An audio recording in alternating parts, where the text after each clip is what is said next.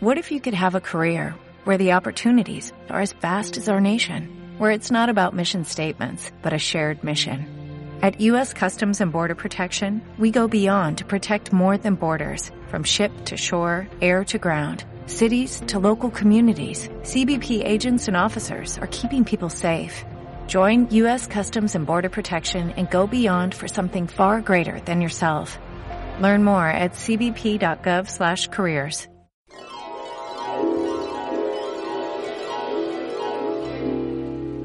From far beyond the galaxies, I've journeyed to this place to study the behavior patterns of the human race.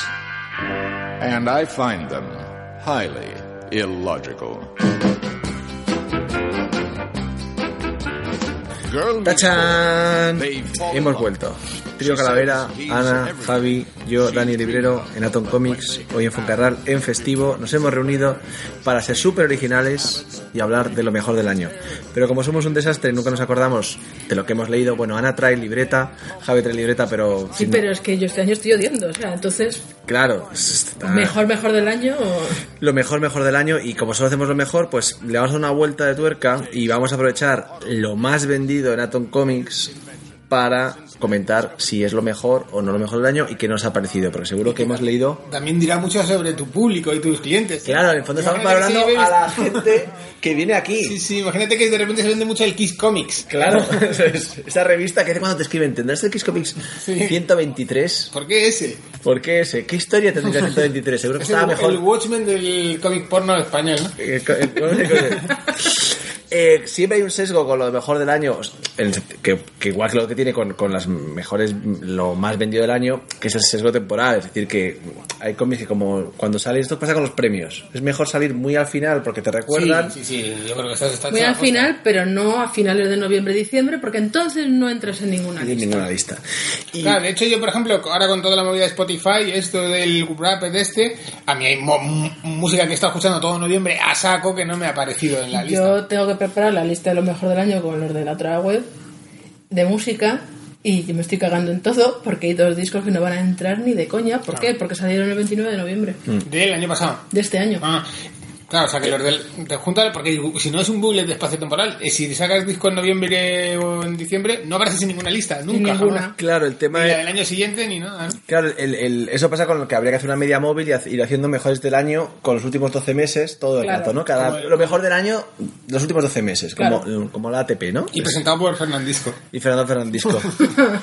Entonces, bueno, yo he cogido el listado de lo más vendido de todo Atom. Esto voy a aclarar, vamos a ser muy serios. Eh, esto incluye eh, Atom Foncarral, Atom Goya, las ventas online y también eh, la feria del libro, ¿vale? O sea, que, que ahí Que ahí hay más culturetas. y hay más a culturetas. un poquito claro, y la ma- media. y más Que ahí rompí yo varias veces el stock de Persepolis, que no hacías más que venderlo, y ya ves tú Persepolis. Pero- a estas alturas. pero Sí, sí, bueno, es que hay cómics que se venden toda la vida. pero creo que sí que es un Es como alguna prenda de estas que. O sea, el ojo de. ¿Cómo se llama eso? La pata de gallo, ¿cómo se llama, no? O- Sí, y el príncipe de Gales. sí, Príncipe de sí. Gales, eso se venderá siempre.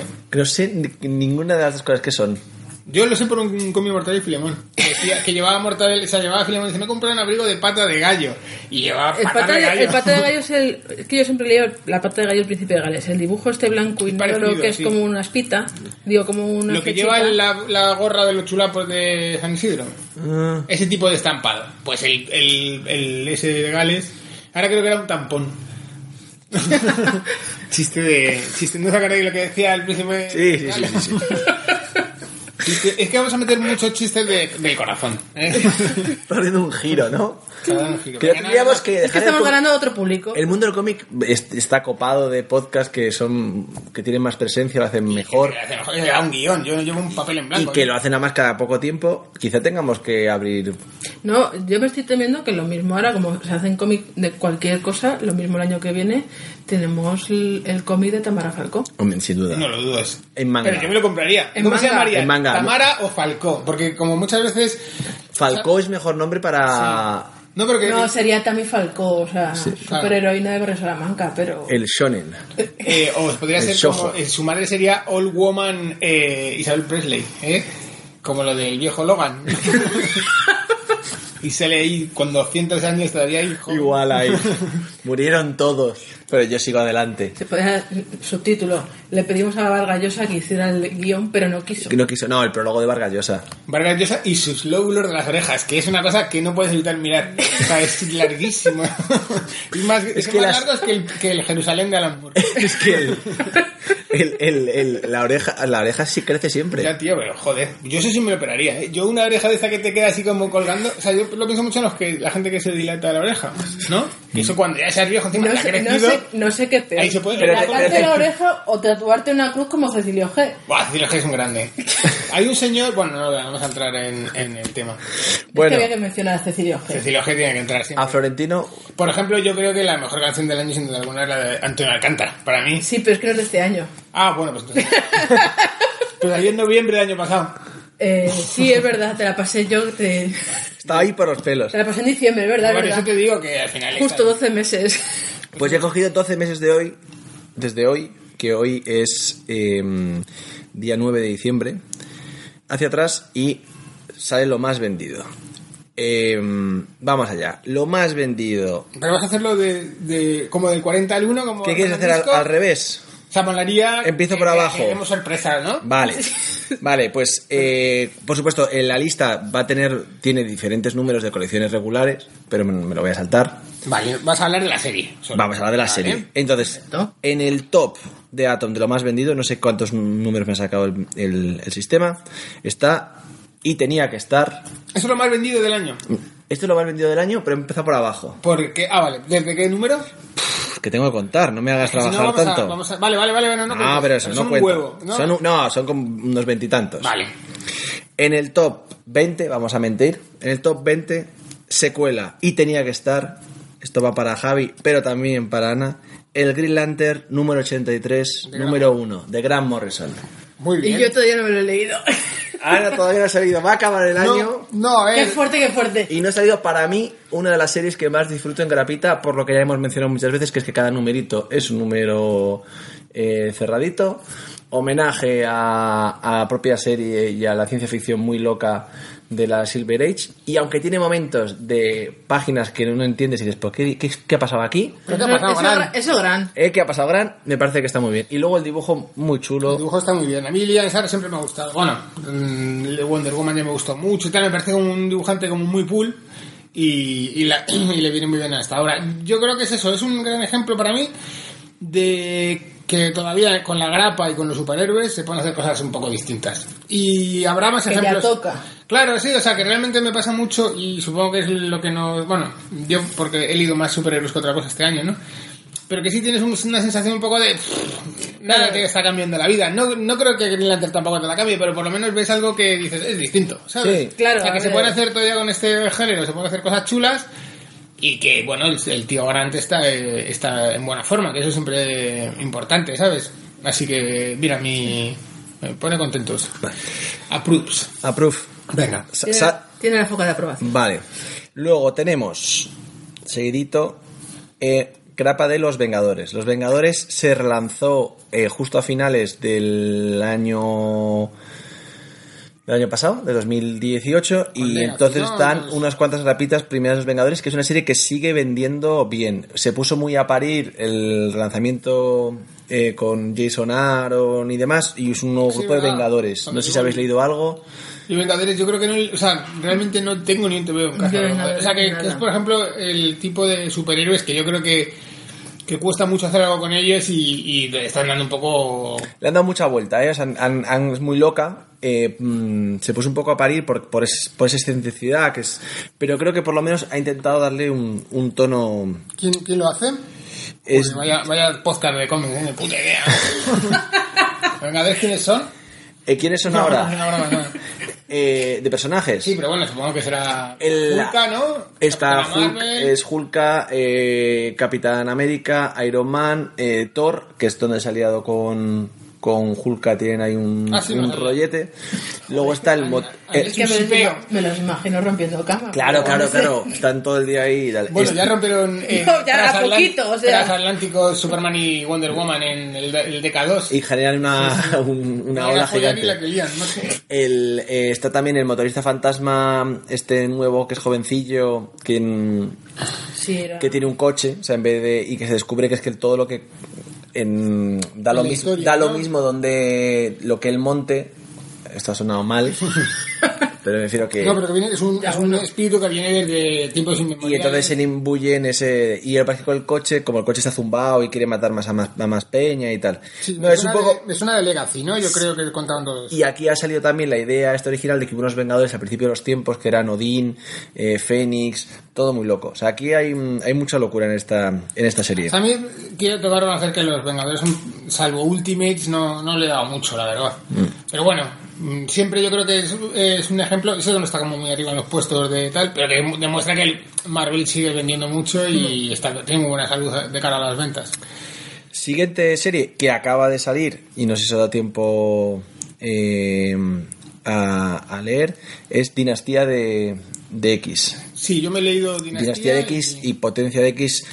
Si no ha, se ha colado en la lista, casi venden a la par porque la mayor parte de la las comprar, ¿Qué gente son las de Hickman? Sí, son las de Hickman. ¿Ves? Yo por eso ya he dicho, "Ay, tengo que hacer intento. No, o sea, yo mm, A mí- creo que por el hype, eh, o sea, porque está en el ambiente y lo tienes que leer, yo lo he leído y está muy guay. Está muy bien hecho. Yo me he leído solo los números unos, son números muy bien Yo hechos. también solo uno, ¿eh? Y tengo pendiente el 2 a ver este fin de semana y está muy hecho. Y el dibujo de Pepe Larraz es una Increíble, sí. es una pasada y lo da todo, ¿eh? Le tiene mucho mucho Sí, los números uno suelen darlo todo, luego no... no Esta es una miniserie yo- y- Como las como siempre, como el amor. como el amor. Creo que aquí Pepe seguro que se le ocurrió mucho porque tenía muchas ganas y además que es un proyecto que empezaron a hacer, bueno, como sabían con una serie limitada. Sí, eh, no, bueno, y que es el mismo ejemplo que Green Lantern, o sea, son los mismos personajes a los que les has dado mil vueltas porque mm, yo no sé, ya he perdido la cuenta de, de lo que ha pasado con X-Men. Yo lo último que leí de X-Men fue lo de Bendis. Y después de eso ha estado Lemir, ha estado no Sí, sé sí, sí, la roja, los Pokémon amarillos, no sé qué. Y, y aún así puedes contar algo nuevo con, con todo el con todo el, el background que tienes y resulta interesante. Pues mira, ya con eso, eh, y que, saber, yo no sé, de cara a nuevos lectores o, o gente joven, que de repente suena chino, o. Pero yo creo que como es tan chino, tiene un punto de lo mismo que hizo Morrison cuando entró, ¿no? De un poco mm, lo golpeó todo. Sí, de hecho es muy deudora, de, de, de- de tres épocas. Sí, pero y soy muy molón, pero porque yo creo que Morrison, el fin, yo creo que los mutantes desde mediados de los 80 se convierte como una serie que siempre ha ido de molona, o sea, es una serie molona y hacen cosas molonas que no se atreven a hacer otra gente. Y Morrison sí que coge ese tono, ¿no? De ahora somos tan guays que somos, o sea, los mutantes ya no son algo que mm, digo incluso dentro del universo mutante, ya como son gente súper molona, y aquí es igual, todos hablan molones, todos visten molones y tienen ideas muy molonas. Sí, yo lo único que creo eh, mm, me gustaría que alguna vez algún personaje quedara muerto de verdad. Pues porque Ya. es un follón, o sea, ya, Ya. hay colosos Sí, sí. aquí, no sé cuántos. Sí, sí, sí, bueno, eso sí, sí, no, no. Y además como, y, y salen más y más y más. Vale, seguimos. Seguimos. Eh, cómic patrio vinculado a los superhéroes y que eh, estuvimos firmando en, aquí en la en la tienda y ya tengo tan mala memoria que creo que también en la feria del libro. Sí, que es sí, el, sí. el- no estaba, pero yo sí. Ah, vale, vale, gracias. ¿No ves? Es lo que me pasa, que no, no estuve y no lo recuerdo. Black Hand Iron, Ironhead. Eh, un cómic que tiene yo creo que ver mucho también con el tono mutante, porque al final habla de, sobre todo de los nuevos mutantes, de jóvenes titanes, de la idea de mm, la siguiente generación eh, Sí, si- siendo super siendo superheroico y genial eh, dibujado de manera muy dinámica. Esto salió primero Digital. en digital, formato apaisado para poderse leer en, en, en digital. Y creo que es un cómic que lo mismo que puede leerlo cualquier persona. Yo creo que lo hemos recomendado incluso en algún, o hemos mencionado en algún podcast que lo puede leer cualquier persona. Es decir, que lo puede leer un cha- una chavalilla tal. Y, Sobre todo una chavalilla, porque mm, yo lo que veo es que es- se lee muy bien, muy rápido, mm, no se complica la existencia en, en necesidad de tener otros referentes, pero sobre todo lo de la chavalilla, porque al final los personajes protagonistas son dos adolescentes que son como dos maneras de ver tanto la feminidad como la hero- heroicidad. sí, sí, sí, sí. Y, y te hace cuestionarte mucho pues lo que estábamos comentando ahora de la serie, que joder, ¿qué más han hecho? Bueno, pues ellas también cuestionan un poco el cómo van a eh, afrontar ellas el que son hijas de, de superhéroes. Sí, sí, si- siendo también un camino muy del héroe de, Sí. de, de que hay que romper con el, con el, con el pasado Sí. que se puede ver un poco idealizado, que es la figura de los padres, para, para crear un nuevo futuro mejor, ¿no? Pero que, que creo...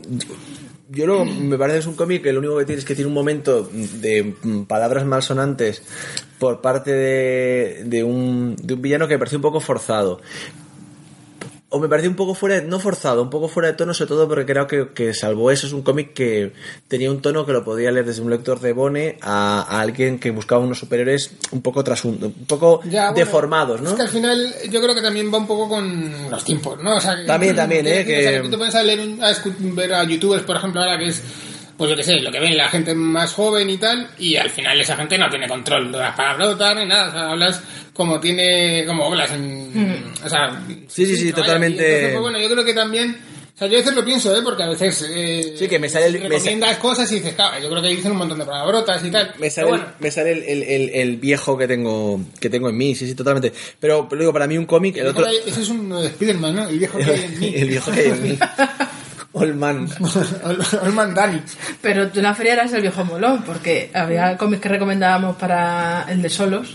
Claro. Y habían otras casetas que decían que para niños no, porque decían palabrotas. Claro. Y tú, no, No, pero yo te-.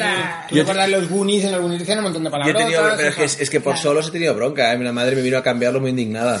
Porque decía Ya, no, palabras. no, no, sí, eso. O sea que, Digo que bueno, que- ya aviso y ya está. Yo este TV lo tengo muchísimas ganas. Creo que lo pillé por o sea, de digital, por la plataforma que tienen ellos, ¿no? Con de- Era en Pan Syndicate. Pero no leo todavía. Sí, es cierto que es lo mismo. Es otro ejemplo de TV de, pues eso, de cómo afrontar la superheroicidad desde una óptica más moderna, pues eso, como un Miss Marvel, algo así. Sí. frente a yo que sé a lo que me refiero pues a cosas que están un poco como más manidas y yo creo que eso por un lado va a entrar mejor a la gente que entra nueva y también gente como nosotros que llevamos 20 años leyendo o 30 años leyendo TVOs pues mm, joder es un oasis en el desierto ¿no? Y luego está muy chulo el, el- el elemento, vamos a decir, claro, de, de que sea un tomito, te lo puedas leer, lo puedas llevar, no te está jugando a continuidades imposibles y no quiere tampoco engancharte a continuidades imposibles. Que para mí eso yo lo agradezco en TVO sobre todo más de carácter introductorio que puede ser primeras lecturas. sí que ya hablaremos supongo que por ahí estará Black Hammer y ahí supongo que saldrá un poco ese ese, ese, ese, ese, ese tema. Eh, Sigo. Sigue, sí. Vale, sigo subiendo. Ta, ta, ta, ta. Eh, libro polémico en Estados Unidos, aquí menos, bueno, o también, Batman condenado, libro 1, polémico porque hubo pene de Bueno, Batman, sí, sí, lo- el momento pene. hubo pene de Batman en... Es en una la- pena que no haya No, es una pena que no haya pene porque es cierto que le daba a ese TVO como un rollo de decir, joder, estoy viendo algo maduro, como cuando en la película supongo había desnudos que dices, bueno, esto no me da mucha cuenta, pero joder, ya somos, son los años, es el 65 y que, que Eh. se puede colar una teta, que es un poco el hacerse, el hacer un medio, no digo que este sea el único ejemplo, pero hacerlo como más maduro. eso- y, y creo que quitarlo, aparte de dar una polémica un poco ridícula, joder. Además la manera de quitarlo fue un poco como chapucera, ¿no? Se nos coló, fue sin querer. Ay, las pollas es algo que aparece muy habitualmente por error. Lo típico que lo pintan o se transparenta, lo que sea. Pero joder, aquí se veía perfectamente. O sea, el único que han subido ahora la- el contraste. El contraste, y pues. la han perdido, sí. Pues bueno, que la edición americana, pues la gente no lo sabe, es que en la primera edición, porque luego lo corrigieron cuando se reimprimió, en la primera edición, en este cómic, eh, salía el pene de Batman casi entre sombras. Eh, Pene, cir- pene circuncidado, como dijo un. un eh, ¿cómo se dice la gente que escucha esto? Sí, estuvimos. Ah. Un escuchador, ¿no? Como de, joder. un No, no, oyente. no. Un oyente, coño. ¿sabes? un oyente de, eh, nos, nos indicó que era circuncidado. Cuidado.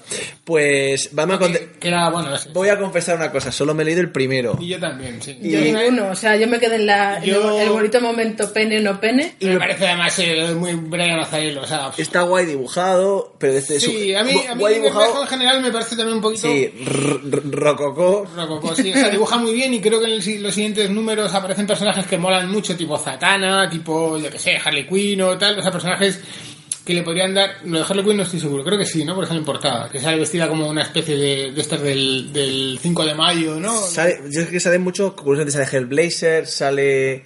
Sí, por eso te digo, sale Constantine, sale. Esa es la cosa de- Entonces creo que iba a meter, pues que ya lo comentó Ana eh, cuando hablaba de la Liga de la Justicia Oscura, un, un panteón de personajes muy chulo de DC, pero más allá de eso creo que está mucho mejor la Liga de la Justicia Dark, que, Que que este. creo que es... Que tú hablas de molonidad, pues es que esto es el re- de piporre de la molonidad. Sí, bueno, y fue- que no sé si es el primero eh, oficial que salió con el sello de Black Sí, Label. Sí, y que eso siempre lleva a vender un huevo, claro. O sea, Y que el, de- y además el formato es especial, más ancho. tal. formato sí me gusta, ¿eh? Y supongo que Mm. si hablamos luego de... Yo no sé, que yo aquí ECC se ha pasado un poco metiéndole tapa dura para... Porque la edición americana es con tapa blanda. Ya. Y encarece sabiendo que luego muchos de estos TVOs, por no decir todos, van a ser editados en tomo, en tapa dura. Bueno, meteremos un tirón de orejas luego. Sí. Eh, siguiente, un clásico reeditado con extras que funciona siempre, sobre todo en siempre, Feria Libro, campaña Navidad y de uno de los autores de cómic que más vende en España hoy en día, que es Paco Roca, que ha reeditado Los Surcos del Azar en edición ampliada. Para mí un obrón en este de como muchas cosas que tiene Paco Roca. Quizá no sea un 10 en nada, pero del 8 no baja, o del 7 y medio no baja. Es decir, a, a elementos, ¿eh? Está presentado, no sé si lo habéis leído. Yo no lo he leído. Yo no he leído Yo ni- reconozco que de Paco Rocco solamente me he leído El invierno del dibujante. Igual que yo.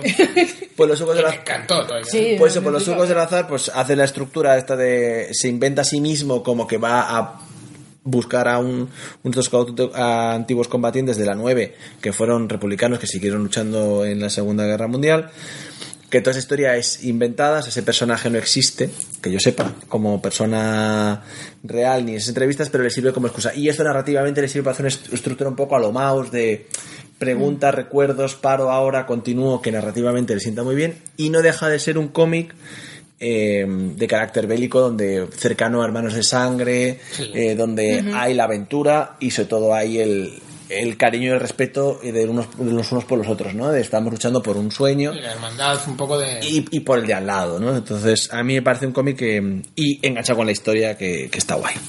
Eh, Eso demuestra también que Paco Roca sigue vendiendo como el Cid, ¿eh? O sea, sí. O sea, vende un montón. sigue vivo. sonado como Paco Rojas sigue No, no, vivo. no, o sea, muy joven y tal, pero que quiere decir que sigue vendiendo un montón. O sea, yo creo que es el autor español que más vende con diferencia. Sí, ¿no? sí, sí, yo O sea, creo es el que- único que ha traspasado un poco los límites del mundo comiquero, por así decirlo. Bueno, quizás Black Shark también a nivel más internacional. Pero que es un cómic que se va a vender y que va a entrar Sí, en el no. más vendido del año de, Sí, sí, de sí. Babelia, vaya. No, pues solamente con la redacción de cuando publicó el del el Cisne Negro. El, el tesoro del cisne El negro. Tesoro sí. del Cisne Negro, que nada más salir fue superventa, se agotó todas las ediciones. Y claro, tuvo y tuvieron que reeditarlo. Es como, Sí, sí, sí, sí, ya con eso es la prueba evidente. Nunca entenderé yo el que se haga con, con seguridad social, la verdad. Ya, es- eso no, Y es que seguridad social es un grupo que nunca he entendido. ya, ya, ya, ahora sí el cómic que. Bueno, Bueno, es- es que eso sería se para conocía- hacer una- No, no, un gran no, no. comentario de grupos de los 80 que nadie entendía muy bien. Eso sí, todo el mundo, o sea, tú estás en una fiesta y suena chiquilla y todo el mundo aquí como que le entra ahí como un poco el... Y ya dices, está próximo lo de Follow the Leader, ya está el desmadre. Sí, sí, y ya, pero aparte mal. chiquilla, ¿cuál más tiene? ¿No? Eh, No, tenía una más. Chiquilla Eh, 2. Quiero tener tu presencia. Quiero tener tu presencia. Joder, vaya qué mazo. Y la de Te voy a dar, que tiene la gran frase de te crees muy listo porque te comen los mocos. Ah, no la recuerdo. Te- te voy a dar. Te voy a dar una hostia. Claro, sí, sí, te voy a dar un Pero es que te voy a dar. Además era, el cantante era un tío contundente así, ¿no? Eh, Sí, sí, sí. como- Pero es que además el, el, el cuenta en el sí. libro que realmente se social es él, que él echó a todos los músicos y al final, o sea, que él se queda con el nombre. Y Sí. que, que es él. Eh, ahora un cómic que creo que ha vendido, que me, me alegro mogollón que esté en, esta, en, en la lista y que ha vendido mucho, yo creo, por recomendación, es La Cantina de Medianoche. Eh, Ya lo recomendasteis en el anterior Sí, recomendación recomendación anterior. Y mm, he empezado con el segundo y... Yo todavía no he empezado con eso. Y es más de lo mismo, pero muy bonito. Al final es un cómic Claro. muy humanista que quizá da para tener dos, tres tomos y no más porque son historias Son historias cortitas. historias cortitas de y bueno si no sabéis eh, versión hay hay serie en en Netflix y la idea es una cantina que abre eh, bueno a horas muy raras no de 12 de la noche a 6 de la mañana Sí, o de algo 11 de la noche a 12 siete- a 8, es una cosa muy... y se reúne allí gente pues muy variopinta que curiosamente en ese lugar se produce un fenómeno de como que no se juzgan. Es como cuentan sus, sus historias e intentan, intentan entenderse. Creo que hay una serie además en la... Sí, en Netflix. En, creo ¿La serie es actual o...? la serie actual, sí, se llama el manga sí es Midnight... Sí, es de un poquito más atrás. Sí, mira, el, el manga no es tan antiguo como parece de estilo, pero sí tiene unos añitos, creo. Vale. O sea, yo esa recomendación me la apunto. Vale, muy bien, esa además hemos muy, muy, muy, muy regalillo. Eh, bueno, luego tenemos eh, varias series regulares que alguna hemos comentado y otra no, que aprovecho para sacarla ahora porque es una serie que Javi seguro que tiene algo que decir. Que es Héroes en Crisis. Uf, eres en crisis. Héroes en Crisis, que es una serie que de repente estas cosas que a mí me da un poco de, de pavor, que es cuando alguien, algún autor, mm, en plan modo genio, qué idea tan genial tengo, eh, abre una caja que siempre había estado cerrada quizá por algo, y entonces aquí nos habla de que los héroes tienen un psicólogo donde van a... un confesor más que un psicólogo, Fue unas grabaciones que no se registran en ningún Que- lado, que no se- hasta que se registran, evidentemente. y van allí a charlar. Hmm. Y entonces tiene un punto muy molón, Sí, en general el cómic tiene un punto muy molón, pero que... Bueno, yo me faltan, tengo que reconocer, me faltan los últimos números, que no los he leído. Lo tengo pendiente y creo que es una lectura de mm, una hora, no una hora de la mentira entera, porque es muy tonquín, o sea... Al mismo tiempo eh, roza la genialidad, o sea, quiero decir, el, estilo de Tonkin, pero al mismo tiempo llega un momento en el que igual puede sonar un poco repeti- repetitivo si le su Batman, su Mr. Miracle, su... eh, ¿Cómo se llama este? El, el 6 de Babilonia y tal. Entonces, o sea, no sé muy bien qué decir sobre este cómic. Creo que tiene un arte increíble. Creo que de los. De los eh, es un cómic muy bien hecho. Sí, o sea. Que este- para mí que creo que está alargado, que daba para menos. Sí, o sea, yo creo que hay un- es una trama de estas de adivinar quién ha sido el responsable del asesinato de unos héroes y tal, en- a través de grabaciones, un cómic en el que la figura de Buster Gold y Harley Quinn tienen como una importancia porque ambos tienen la sensación de que han sido ellos o ambos uno sabe que o sea uno ha visto matar a, a la Sí. gente a ella y es en el caso de Harley Quinn y viceversa y entonces tenéis que de alguna manera arre- arreglar que o sea adivinar quién ha sido hay escenas que no vienen a cuento hay o sea Hay- hay sí, muy- puede que tenga razón Dani en que sobran páginas y tal A mí todo me parece que abre eso, que abre campos. O sea, la idea está muy bien, eh, pero todo esto cuando lo acabas dices, y esto entra en continuidad en el sentido de, me estás diciendo que los héroes, porque ya están completamente desquiciados Sí. y tan. O sea, se carga mucho la, la esencia de, de eso, de la heroicidad mm, más típica Sí, de DC. o sea- me parece bien como ejercicio, ¿eh? Claro, lo, lo que no entiendo muy bien es. eh, cuando hacen este tipo de proyectos, ¿por qué no dejan más claro que son proyectos como más mm, Sí, más paralelo. paralelos. Yo creo, por ejemplo, me pasa con Wonder Twins, que supongo que no estará en la lista porque creo que no ha salido. No salió todavía, ¿no? Pero que Wonder Twins, o sea, de alguna manera, yo creo que está dentro del universo de los superamigos. O sea, que no es el universo de C normal y corriente, porque la, la manera en la que se comportan los héroes, Superman y tal, está escrita como para resultar camp o, o mucho más graciosa o como pues un poco distinto a cómo se está comportando ya no en su serie eh, regular, que eso es otro pifostio, sino en general Superman. Y me pasa lo mismo aquí con el con el tema de, de héroes en crisis. Creo que además, no sé si en cierto modo es un error, o sea, coger el término crisis, que es como tan importante en DC, para mm, hacer una serie, porque no me parece que... No, la serie no. La- eh, eh, al final lo que acaba pasando es un poco una serie que, que si te lo tomas en serio te ha dicho cosas terribles sobre los, los Sí, héroes, sí. pero que da la sensación que luego al final nadie la, la acabará utilizando, salvo cuando Sí. les dé el momento del molonismo. Pero bueno, que me pasa lo mismo quizás con el Batman de Tom King, ¿eh? Sí. O, el, o el Mr. Miracle. Es que no sé muy bien. En... Creo que están dentro del universo de Tom King y ya Sí, está. O sea, creo que Tom King tiene es cosas de- muy chulas y lo que decimos, o sea, Batman ha- ha- ha mezclado la genialidad con la torpeza. Sí. Y... Que, que le pasaba, por ejemplo, otro autor muy molón que era Mark Millar, ¿eh? que Mark Millar tenía estos puntos de que de repente decía que no se puede hacer nunca, matar o lo vendo, lo mato, ole tus huevos, ¿sabes? que O lo, de, o lo de la tía May y aquello, ¿no? Claro, O pues eso, que, te- bueno, eh, que está muy bien que sean, que sean Pero transgresores y que jueguen, que jueguen con ello, pero a veces creo que. Y que no es es muy tanto- fácil ser transgresor, o sea, que es muy fácil ser transgresor en cierto modo si no cuenta luego, ¿sabes? Sí, que- por eso si no tienes en O sea, cuenta. la serie yo creo que es recomendable, se lee en una sentada, ya te digo, solo por las algunas de las imágenes que hace Sí, Clayman, sí, sí. las, las, las títulos de crédito que son siempre absolutamente increíbles y tal, y luego los artistas de, que son Lee Wicks, me parece, el Mid Gerards para los números así un poco tal. Sí, no, y, el, no, está, está, y cómo hablan, está, Sí, está cómo muy, hablan todo, está muy guay. Lo único que, bueno, pues eh, Sí. hay que ver. Lo terminaré en breve, de cara ya a 2020, y, y tendré ya la conclusión para el siguiente podcast. Bueno, y entonces ahora vamos a desengresar un poco y luego volvemos a, a meternos en medio. Eh, ventiladores Clyde, eh, obra de set Tocha, Tocha, Tocha. Yo no me lo he leído. ¿No te lo has leído? Yo empecé, no, no he seguido con ella. A O sea, ver- la, la tengo por eso, son lecturas que es una novela. Yo- yo- no, no, yo, yo- yo- eh, la, la leí. mm, es una obra que es cierto, lo comentó el propio Seth, que incluso se planteó re- llegar a redibujar eh, gran parte, pero dijo: si vuelvo a empezar a redibujar. cambiando estilo y tal. porque se ha hecho durante un montón de años y se nota el cambio de estilo. Dice, pero como vuelve a redibujar todo, ya no acabó nunca. O sea, prefiero. Sí que él comenta que ac- acaba tal y como se imaginó originalmente. Es decir, que el guion ha sido bastante fiel, aunque supongo que ha habido cambios de presentar las cosas. Creo que es un obrón, eh, tanto por peso físico como metafórico, en el sentido de que hay, hay una reflexión sobre. Son personajes muy vivos y demás. Y poniéndole un pero, creo que es un.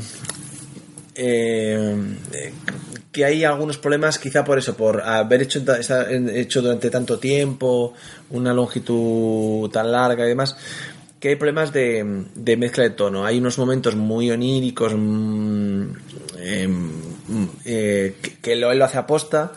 Y no sé si a veces choca un poquitín con momentos más reales de, de personaje hablando a, a, a cámara como si fuese un, un documental.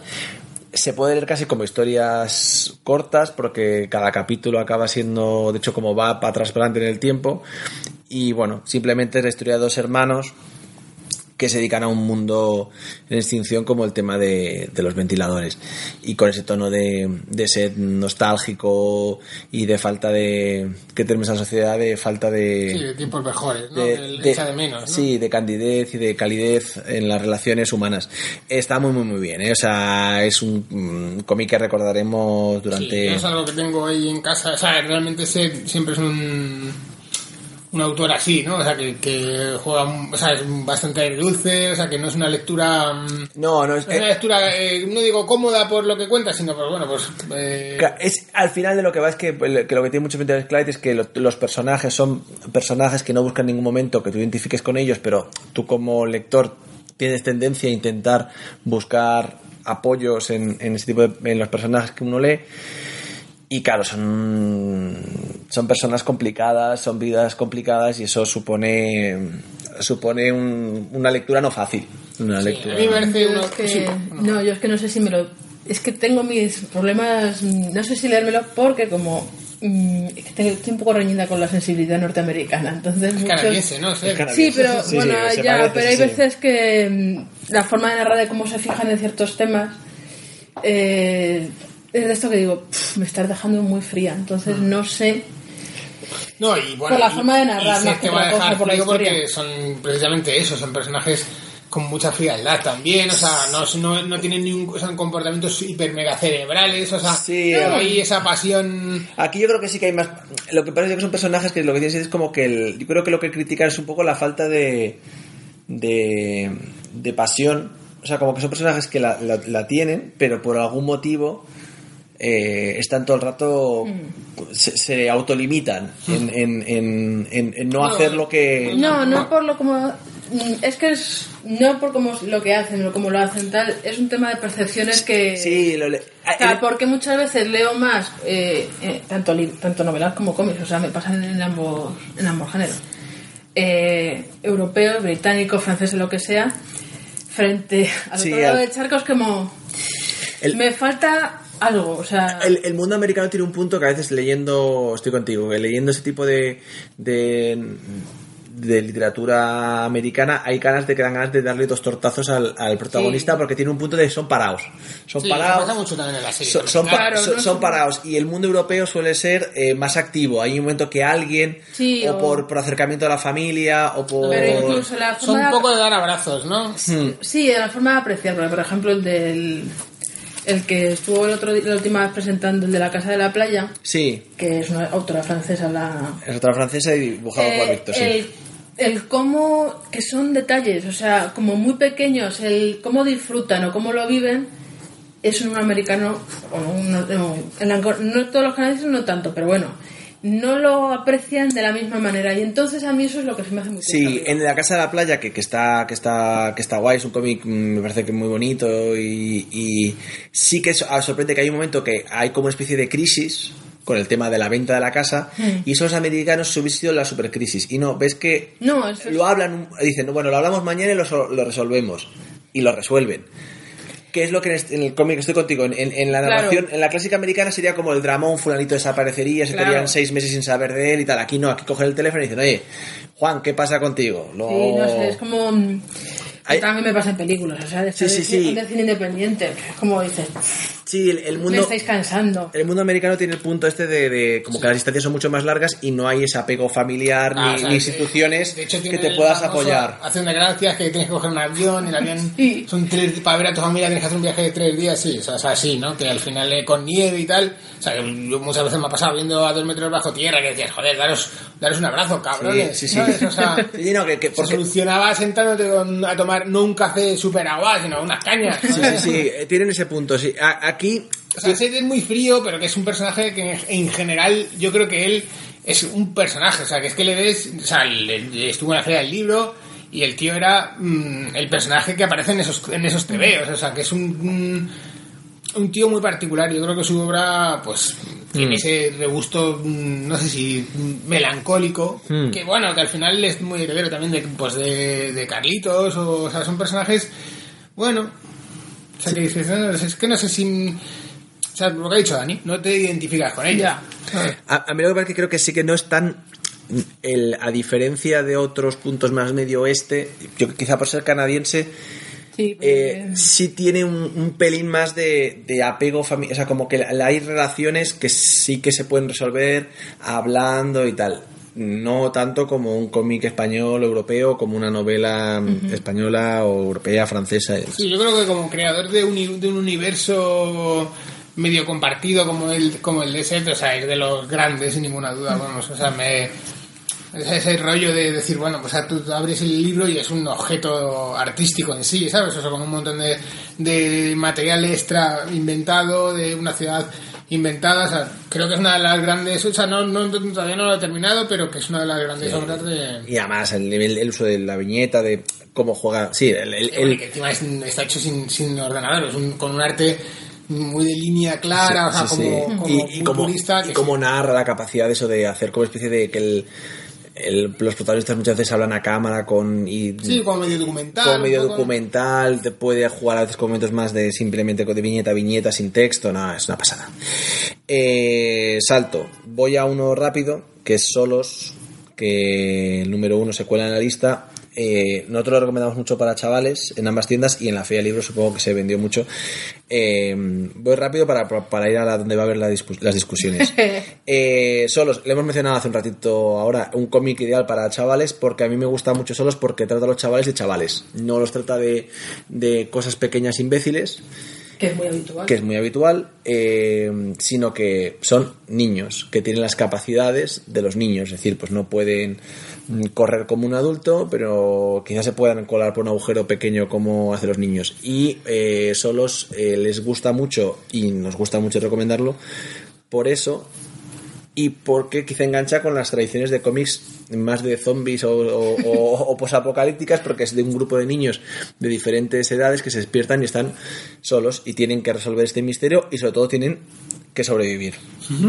El dibujo me parece correcto, no es un dibujazo, pero funciona muy bien, narra muy correctamente y, y engancha. Y la prueba es que en la feria del libro, cuando o, o más en la tienda de Goya, que hay más contacto con chavales, entran muchos chavales preguntando cuándo sale el, el, el, ¿Ah, sí? el siguiente solos. Qué guay. Está guay que al final haya un TV también que sea se salga de lo, de lo Marvel fundamentalmente y, y que tenga esa continuidad, ¿no? O sea, no sé si pasa con, ya- con Giant Days, por ejemplo, ¿no? O- Ya andéis un poquito más para más, más mayores. Es eso, que una serie regular de comic book de 24 páginas que tenga ese seguimiento es genial. Sí, aquí solo salen en tomito, tomito gordo que, que junta varios álbumes europeos. Eh, ah, vale, vale. Ujú. eh, lo cual hace que se tarde más en leer, pero también que tarde más en salir, porque eh, es necesario tener el, el, el tomito Claro. gordo. Em, bueno, siguiente. Tengo un poco. no sé cuándo sacarse estos temas, porque claro, los números están por todas partes, pero vamos, si queréis, ya a.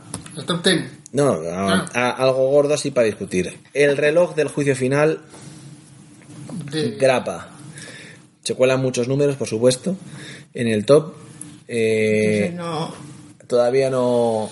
Yo sí, o sea, lo apruebo totalmente. ¿eh? Vale, Me parece un cómic muy bien hecho, no sé hacia dónde va. No, y, y de hecho, o sea, el- o sea, yo creo que es un cómic que va a ganar mucho, a diferencia de, de la grapa, va a ganar como ha salido Watchmen, pues casi desde el año 87, que es en tomo. En tomo. Y aquí creo que Watchmen jugaba más a número independiente y aquí es un en continuo. su día, sí, Watchmen al final iba como muy tematizado. O sea, por ejemplo, el, el reloj juicio final tiene números muy buenos eh, de- dedicados a personajes, sobre todo personajes nuevos, como son es la pareja de Mimo y, y no somos ama ella. Eh, sí, las los dos nuevos que Sí, están zumbados. si hay un número que está centrado en ellos, o el de Rorschach y tal, pero no, o sea, no tiene la, la- O sea, al final yo creo que Watchmen lo que tiene es que es un cómic como muy... Muy, bien pensado, no estoy descubriendo la pólvora, pero que está todo pensado, o sea, todas las viñetas tienen un sentido eh, a nivel color, a nivel simetrías, a nivel eh, el, el metalenguaje que metes a través de la- del cómic del, del pirata y tal.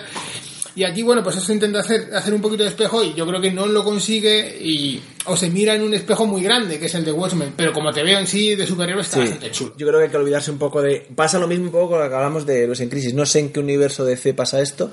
No, y de hecho hay muchas dudas porque, eh, ya te digo, pues cosas tan tontas de continuidad como decir, el emblema que lleva Batman no es el que lleva en el cómic, o sea... Y no, y no tiene que ver con que la serie se haya retrasado, es que simplemente yo no sé muy Sí. bien en qué universo está. Pero- exactamente lo mismo. Pero yo creo que se tiene que leer como, quizá como se tiene que leer en Crisis y quizá como incluso lo Dinastía de X, como bueno, al final ya estamos haciendo superhéroes, cada universo un poco de Sí, bolsillo. o sea, que lo cojas y lo leas. y, y luego ya el siguiente cogerá de la continuidad lo que quiera. También te digo, yo la estoy siguiendo en, in- en inglés, le iba a meter en mi lista de lo mejor del año, pero es que han salido tres números este año, me parece. O sea, que es. O sea, te los tienes que releer y leer, y porque es eh, encima que están en inglés, que es bastante complicado. Y el último número que, que llevamos, que es el 11, por ejemplo, yo me lo he reservado como para leer un par del tirón. Sí. Que creo que sale ya en la semana que viene. Sí, así. sí, sí. Eh, luego se cuela en lo mejor, o sea, lo más vendido del año, eh, Conan el Bárbaro, el número uno la grapa, que a mí, supongo que no lo habéis leído No. tal, a mí me ha gustado mucho eh, la vuelta de Conan el Bárbaro, lo mismo, Jason Aaron haciendo esos cómics, podemos enganchar con otro que está también enlistado, que es mm, el Guerra de Reinos, que son esos cómics de donde quizá nos hace cómics muy épicos que quizá también se ríen un poco se ríen un poco del cómic Sí, épico el- el- la guerra de los, de los reinos es que es un cachondeo. es un cachondeo. Pues este Conan, siempre Conan, siempre cada número casi siendo, acaba siendo la misma estructura, pero te lo pasas muy bien. O sea, es historias del pasado de Conan.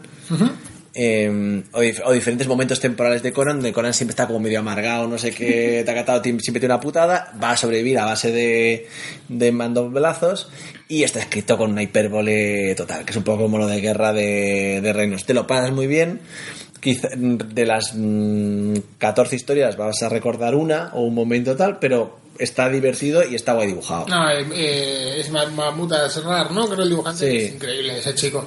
O sea, yo le veo en Twitter sobre todo los dibujos que hace un poco commissions y tal, y es brutal. Entonces, ¿para qué más? O sea, ¿para qué pedir, para qué pedir más? Sí, bueno, yo con él no le he dado especialmente nunca, pero creo que tiene un equipo muy solvente, si lo aguantan, o sea, fíjate lo que ha hecho Jason Aaron con Star Wars.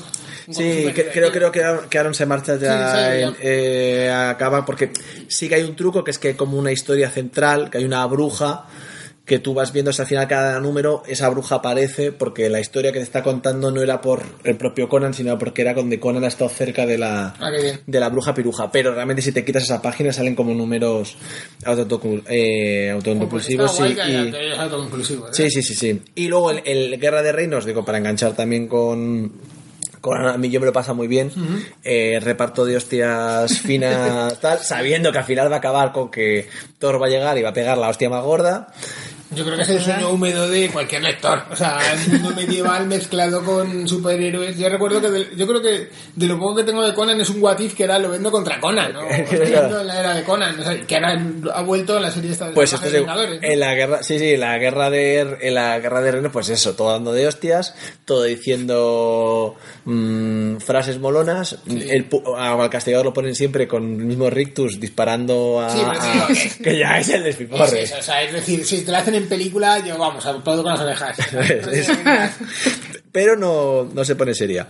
Eh, bueno, siguiente es un cómic que sé que queréis mencionar los dos especialmente, que es el Magos de Humor 200 Mundial de Baloncesto 2019. No, es que no, no creo que no es de los pocos que no he comprado, pero es que ya me cansan un poco los de... Mundial que acabó ganando España. Sí. ¿eh?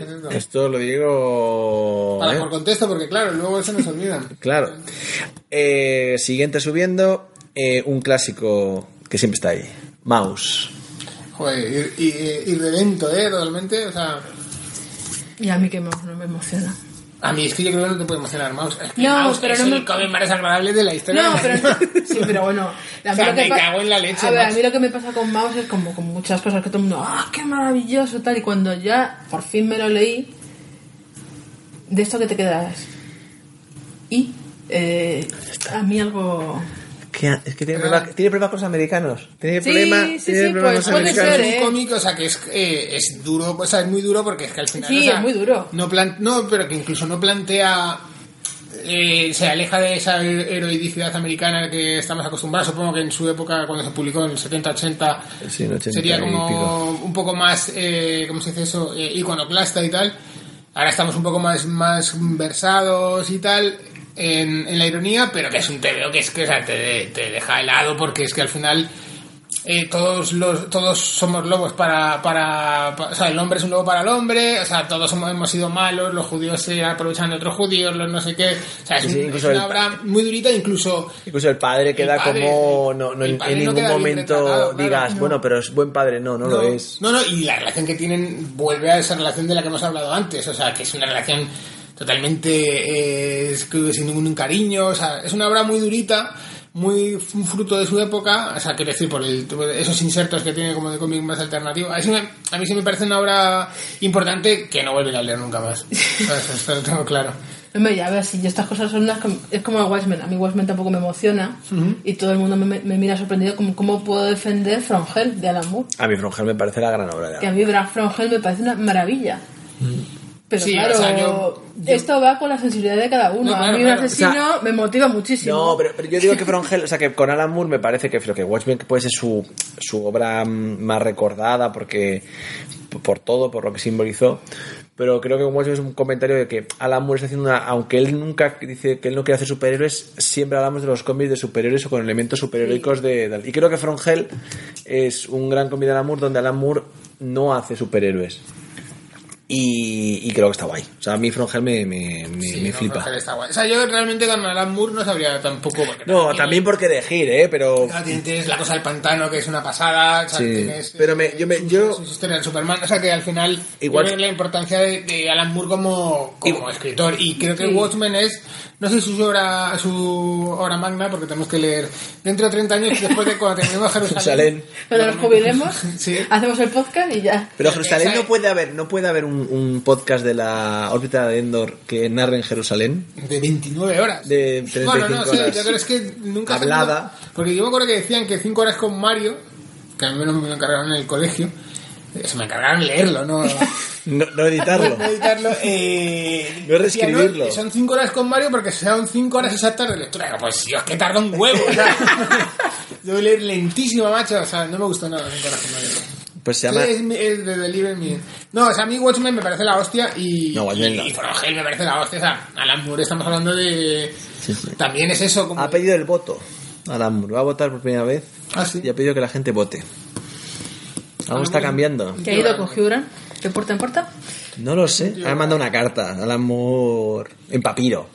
Y de hecho tengo pendiente todo lo de. eh, eh, American Top Comics y todo eso, ¿no? ¿Cómo es eso? Sí, a mí el, el American Best Comics, el, a mí, el, por ejemplo, ahí Top Ten me, me, me flipa mogollón y Tom Strong lo disfruto muchísimo. No soy tan- tan- tanto de Prometea, Pero vamos a lo mismo, me parece que Top Ten, aunque la premisa es, no, es muy policíaco, eh, acaba siendo un cómic con muchos guiños y humor hacia los cómics de superhéroes de Marvel y DC que él lo hace para mm, al final lo que es el, el cuerpo duro o lo gordo es más fantástico y más cercano a la ciencia ficción o más cercano a los mitos y, mm, y a lo que a Alan Moore le mola. Sí pero le acaba le acaba entrando de manera mm, voluntaria o involunta- bueno voluntaria porque lo pone eh, guiños a Marvel y DC y siempre ves como ese punto de espejo ro- de espejo deformado de Marvel y DC y creo que From Hell no. From es una obra de con por sí misma, no, no hace referencia a, a- Sí, pero bueno, también es una obra que hace ya,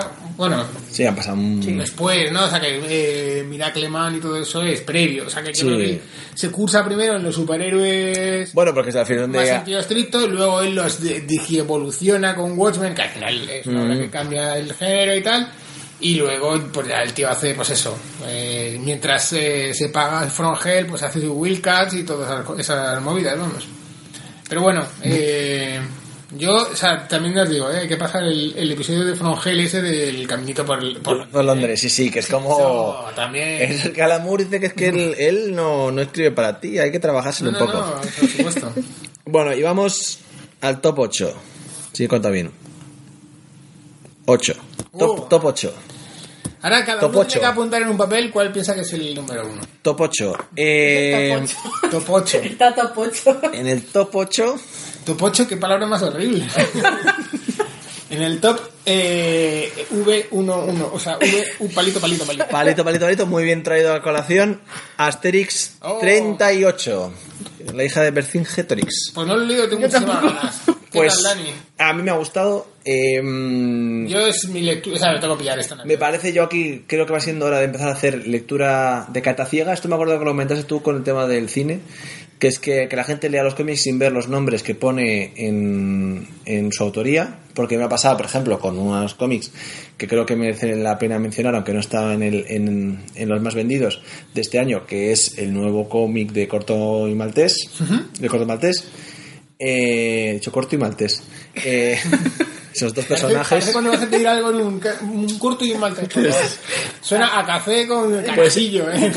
el nuevo álbum de, de Corto Maltés cuento una anécdota muy, muy rápidamente, que es que un día en la, en la tienda una señora dijo, ah, Corto Maltés, qué bonito, que no sé qué tal. Y entonces le expliqué, es el nuevo álbum y ella me vino a decir que no, que no había nada como los anteriores de Hugo Pratt, porque la magia de Hugo Pratt, porque el dibujo excepcional tal. Resultaba que no había leído un cómic desde, desde que tenía, yo que esta señora debía tener 40 años o 45 o 50 y no leía uno desde que tenía 20, ¿no?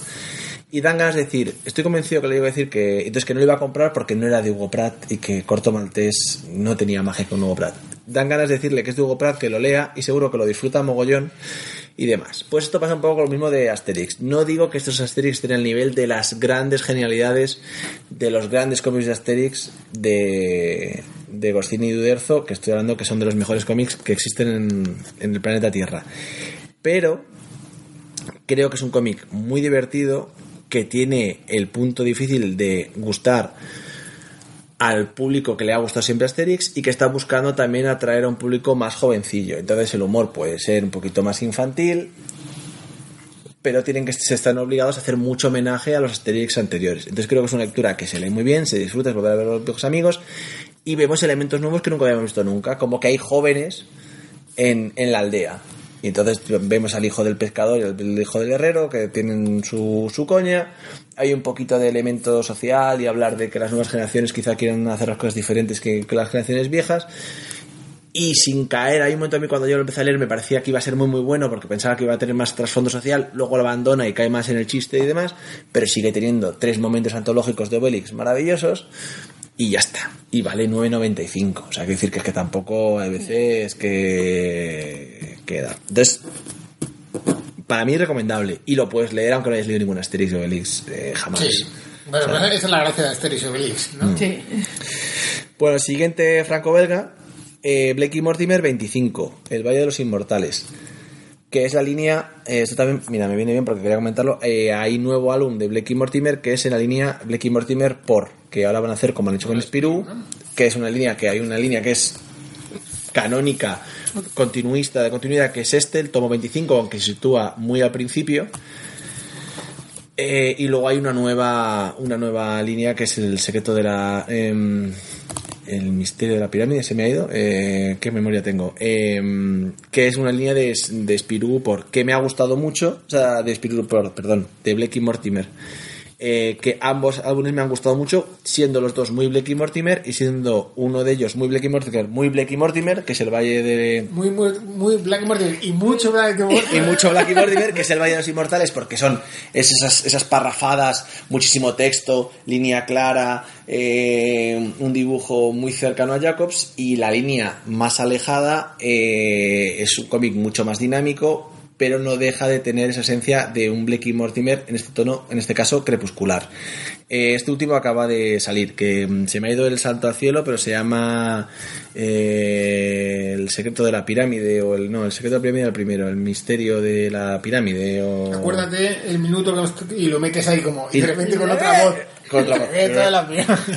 Bueno, seguimos. Eh, Es muy recomendable también. Entonces. Sí, sí, sí, para... A ver, Blake y Mortimer te tiene que gustar, ¿eh? O sea, Sí, prefiero no he leído nada, que... pero por ejemplo de Spiro no había leído nada y empecé con él los tomos estos de De... sí de Schwartz ¿eh? ¿no? ¿cómo se llama ese dibujante? Sí, sí, el, el de la mujer pantera y el, y el de anterior, khaki, el ¿no? botón es de color. Pues mira, Está justo, muy guay ese pues justo en el top 6, Spirou Diario de un Ingenuo. La reedición, súper recomendable para mí, tebeazo de, de Mil Bravo, sí que tenemos pendiente hacer un que tenemos una- pendiente... una- un club de lectura Un club de lectura. Sí, sí, sí, un especial y a mí me parece un, un TVO súper súper A mí me bonito sorprendió. Joder, se dice mucho de tu público, ¿eh? O sea, fíjate, estamos en el top 6 y y dando la matraca. Black Mortimer... Eh, Sí, somos A mí, afrancesados. a, mí me, a mí me sorprendió porque me resistía a Spirou.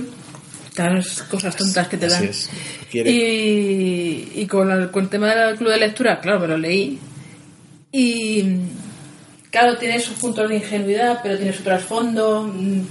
A, como- a mí me parece que como tiene una mala leche soterrada de abajo Sí, pero no, para el no- adulto, pero, no para el niño, claro, pero no te abre. y el niño le, incita a saber más. Sí, que es una cosa que es muy bonita. Y la siguiente que han sacado ahora, que es el de La esperanza pese a todo, que van a ser, va a ser una tetralogía que ya sucede durante la guerra, tiene ese mismo tono, de que se molesta en explicar cosas. Emil Bravo te explica pues eh, su visión, porque al final es el autor, pero que de mucha gente y además yo puedo coincidir con él de por qué se desencadena la guerra, cuáles son los conflictos y a través de los niños, porque ves que muchas cosas los niños repiten muchas cosas que oyen en casa. Y en estos tiempos de política compleja y de mucho grito, creo que viene bien leer álbumes como Diario de un Ingenuo y, y darnos cuenta que, que somos tontos como especie y que repetimos una y otra vez errores. Y merecemos la edad de la extinción. Sí, Hilarlo con, hilarlo con la patria X y Clavada, eso. sí, sí. Extinction. Eh, Pues eh, Diario de un Ingenio. Luego, eh, otro álbum que este supongo que se cuela mucho, eh, lo dijo Dani, el otro librero, que ninguna casa sin ningún sin un Frank número uno, que Frank es un pues cercano a Solos. La, eh, recomendamos Frank cuando ya han leído Solos, porque gente dice Solos, ya la tengo, pues Frank. Eh, Frank es más dinámica, más cercana al, al slapstick, es de un chaval que viaja atrás en el tiempo. Ha acabado ahora en el, el último tomo que han publicado, se cierra el ciclo 1 y me ha parecido un, un cierre precioso. Es el primer ciclo, queda cerradito y demás.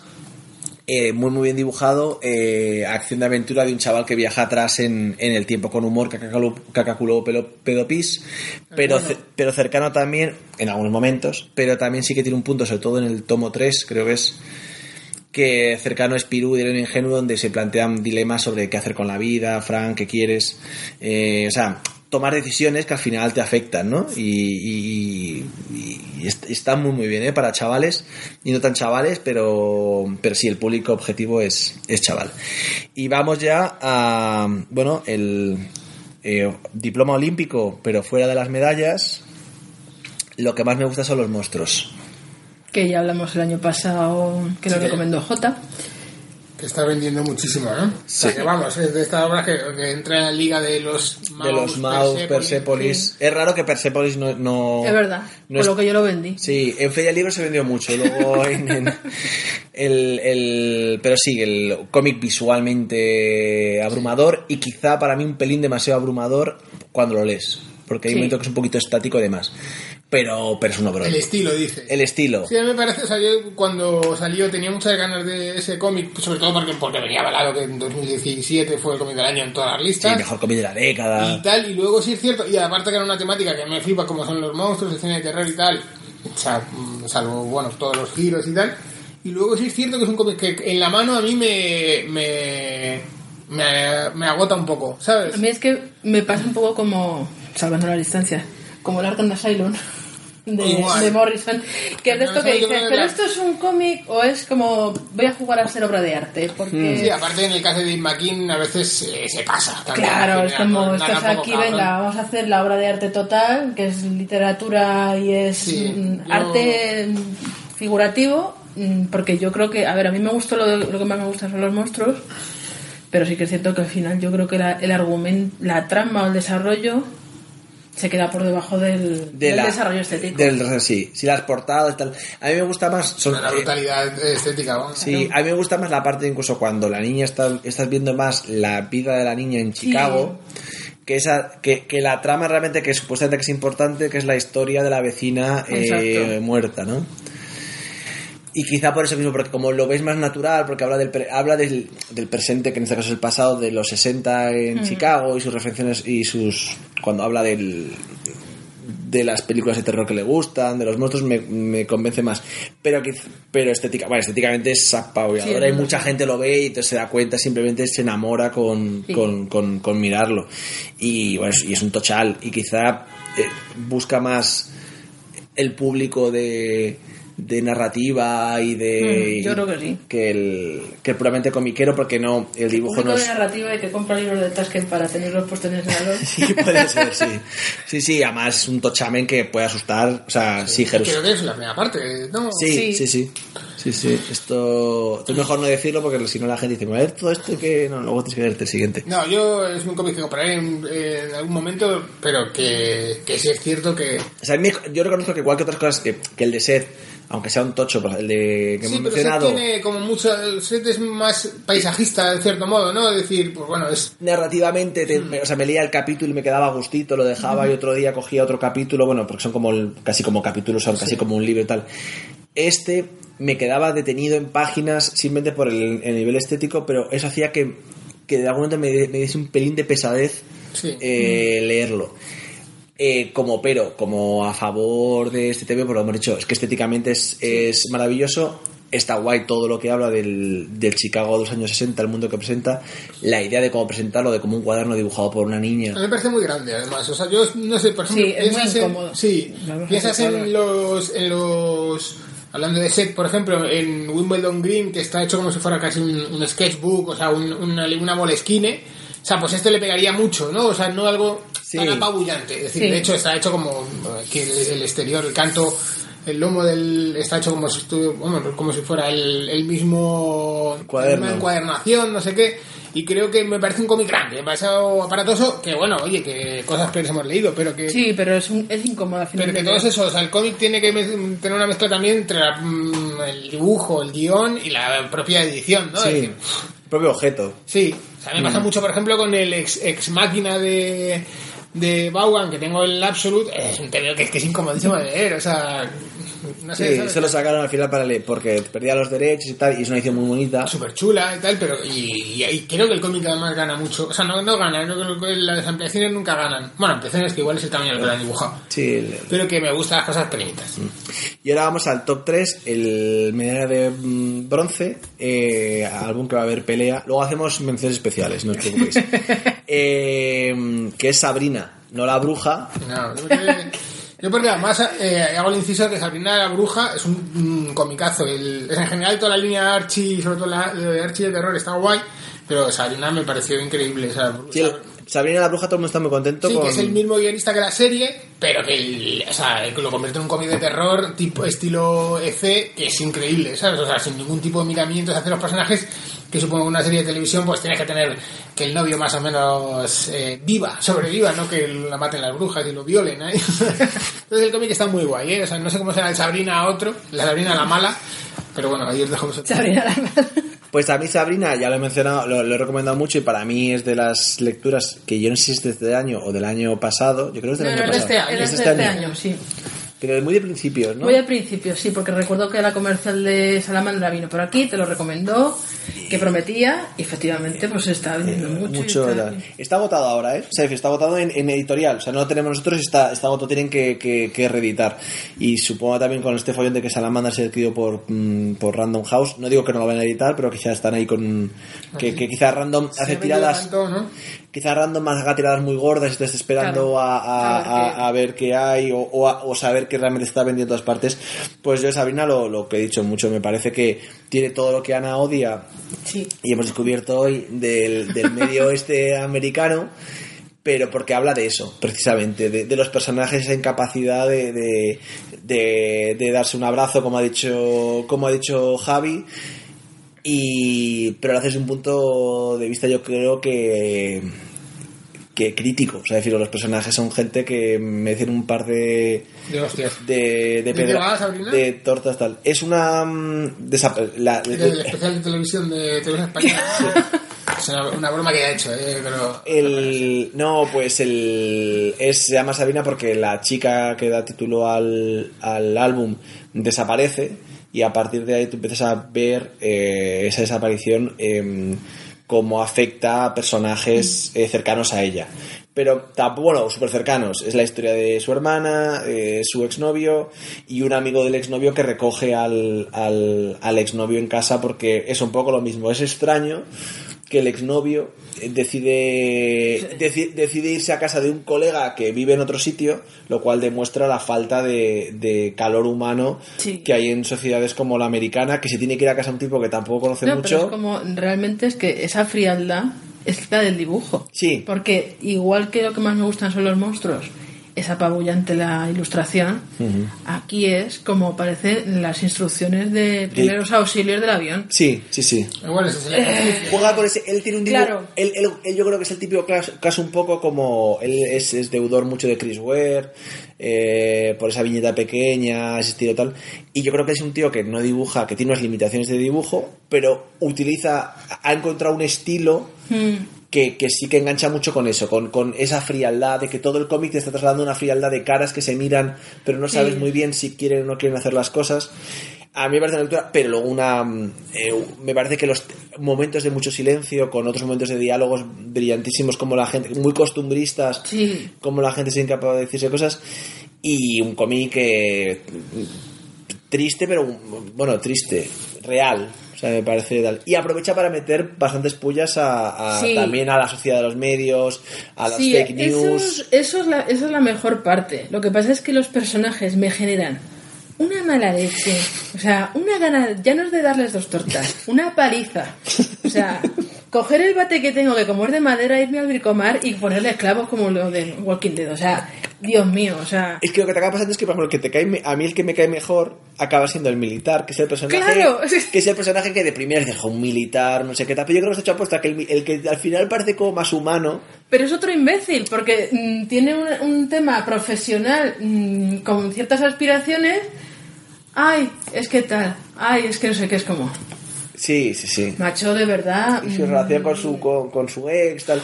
Pero. Pero a mí me parece una lectura que te puede dejar muy frío, pero si. Pero está muy. Volvemos a lo mismo. Creo que todos estos cómics que estamos mencionando aquí. eh, aquí bueno, toda la lista. Creo que sí tienen algo en común. Es que son cómics que están muy bien hechos. Buscando lo que. Lo que. Lo que buscan. Nos pueden gustar más o menos. Lo que hemos hablado de. Lo que más me gusta son los monstruos. Oye, puede ser que no sea mi estilo de dibujo. O el Sí, bueno. O el Conan de es un cómic de Conan. Es que no me gustan los cómics de espada y brujería y bueno, pues no, no tal pero como, como- o el Doomsday Clock o el Héroes en Crisis o el Frank o el Spirou. Creo que es un cómic que está eh, muy muy bien hecho. Y que quizá enganche más con gente que está más acostumbrada a leer ese tipo de narrativa americana. Sí, probablemente. O sea, a la gente que le emocionó Frances Ha, le encantará. claro Porque el- yo a, a la Greta Gerwig dije, mm, no voy a ver ni una película tuya. O sea, me da igual que actúes que dirijas. No la voy a ver. sí tiene este punto muy sí muy indie americano moderno Pero muy moderno, ¿eh? Sí. Porque yo en mi adolescencia veía pelis independientes americanas y Jim Jarmusch les da sopas con desatado Sí, ellos. sí, sí, sí. Pero- y muy medio. Y, pe- americano, eh, yo creo que, que- que saltando la parte neoyorquina. Es decir, es más eso de como de. de- que es lo mismo, que este ves que él coge el coge- coche, se va a trabajar y parece que tarda La como, eternidad, como sí, una hora y media en llegar al trabajo y dice, bueno, me vuelvo a casa. línea recta, ¿no? Sí, en línea recta, y no hay Sí, a ver, nada. que creo que es una sensibilidad muy americana Claro, que es si no que es interesa, eso. ¿sabes? Claro, a ver, es un tema de sensibilidad. O sea, por ejemplo, hay un libro, una novela francesa, que, bueno, es un libro de relatos francés, que es el de El primer sorbo de, de cerveza y otros pequeños placeres, que son gilipolleces. Es como, me gusta ir a comprar pasteles para el domingo y te cuenta toda la narración de por qué le gusta. Eso en un americano es inconcebible. Claro. Sí, sí, sí, no, es, es- muy americano. Pues vamos con dos cómics no americanos. Eh, Medalla de Plata, y sigue viendo mucho, recordamos mucho, El universo de Robert Montéis. Pequeño relatito de ciencia ficción y como yo creo que la descripción es muy, cer- es muy cercano a, a, la, a Black Mirror en el sentido de llevar la ciencia ficción a un sitio un poco incómodo pero se le cuela algo de humor quizá por el estilo gráfico y demás. A mí me parece que tiene una la primera historia es muy divertida y muy brillante y la última historia es muy muy muy buena. Eh, por en medio hay historias más irregulares. pues a mí el, el primero y la última me parecen me parecen genial. Y luego Montes dibuja Montes. en su estilo pero maravillosamente. Y, y yo creo que además ha, ha virado mucho de, bueno, de, por supuesto desde Mundo de Virondo, pero bueno, los mil años que están el jueves y tal, que era un estilo mucho más caricaturesco, y ahora mismo está para, para hacer una serie de superhéroes o de... Sí, de lo que ficción, quiera, sí, sí. eh, o sea, en cualquier sitio, o sea que... Pero con su estilo, pues una evolución del cartoon o de un estilo así como un poquito caricaturesco, me puedes contar cualquier Sí, que puede ser desde un cómic de tono de Darwin Sí, Cook, todo, como, todo, todo lo que quiera. O sea- como de monstruos japoneses. Sí, sí, como... de hecho el, el de este, mes, de este año era monstruos japoneses y es increíble. Sí, sí, este chico. No, por eso Montéis, súper recomendable. Y lo que tiene muy cómodo es eso, un poco también. Sí, El mismo formato. es formada total y, y son historias igual como salí, como salía como número números eh, independientes en Panel Syndicate cada número es una historia eh, cerradita solo hay uno que tiene una continuación y juega ese rollo de, de universo común Y juega el rollo de las series estas de antología, ¿no? De- Sí, que lo que pasa es que depende es que el robot de un, del capítulo 1 puede salir en el 4, pero ya de secundario podrías leerte cada número independiente. Muy bien. Y número uno, lo habéis, no quería hacer spoiler antes, pero lo, lo habéis comentado, eh, el tesoro del cisne negro de, de, de Paco Roca. Que ya eh, hemos dicho que no nos lo hemos leído. que, que fue lo más vendido, salió justo para la campaña navideña, vendió una barbaridad. Y porque además tiene un precio muy chulo y además es que engancha porque es un cómic, bueno, está basado en hechos reales, que es el tema de, de la pelea del Estado español con, con una empresa americana por el rescate de, de un, de un naufragio de tiempos del siglo de oro, creo que es de, de España. Y que se pasa con ese tesoro, ¿no? Que es el cisne negro y que pasa con ese tesoro. Entonces, eh, tiene un, un corte muy de thriller, eh, cercano a, a cosas como el informe del pelicano negro y demás. O sea, del pelicano negro, ¿cómo se llama? El informe del pelicano, ¿no? Es realmente como es de cisne negro, pues el informe del pelicano negro. Eh, Mola como para la secuela. Con secuela. Nicolás, ¿no? Además. Totalmente. Vestido ahí Y ya de- Nicholson. Jack Nicholson de- haciendo de mujer. Eh, no, pero que, que tiene, Haciendo desnudo frontal. que tiene este punto de, de muy... De, a mí me parece que es un, un cómic que, que tiene, es como un tintín mm, actualizado porque te habla de que ahora la lucha contra los piratas no, no es quizá como antes, sino Sí, que se en los despachos, por lo tanto lo puede leer un chaval, eh, tiene un poquito de acción, tiene una trama un poquito amorosa, o sea, prefiero que está muy bien montado para que funcione eh, muy muy bien para todo el mundo, eso no está muy bien muy bien narrado, se lee del, del tirón y la historia que te cuenta es un, un caso chulo y, y entretenido.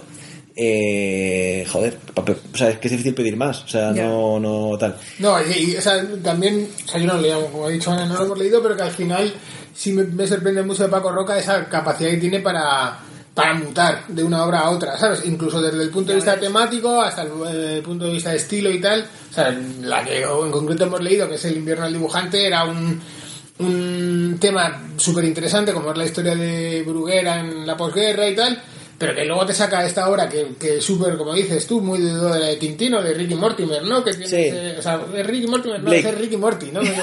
Blake, Blake y Mortimer, Blake. que es ese estilo de línea clara, con unos bocadillos como llenos de, con muchísimo texto y tal. De O sea, a hecho- mí porque al final no me ha llamado la atención, o porque, No, bueno, al final eh, no, No, es porque hay tantas cosas para leer que llega un momento y dices, bueno, esta ahora le cogeré, ahora le cogeré y pasan cinco meses. Claro, y que muchas veces por ir quizás también como a la contra, pues te vas a otras cosas, ¿sabes? O sea, No, que dices que el, el rollo que es algo lo, lo- algo lo más vendido muchas veces también No, tiene y- ese rollo de... De yo que no, claro, sí, no, pero porque Cisne Negro, a diferencia de por ejemplo, el Invierno Dibujante, eh, al final los cómics que funcionan muy bien, sobre todo como, eh, como de larga venta, son cómics que van mucho de tema. O sea, mi Mao funciona muy Sí. bien porque va de un tema, Persepolis porque va de un tema.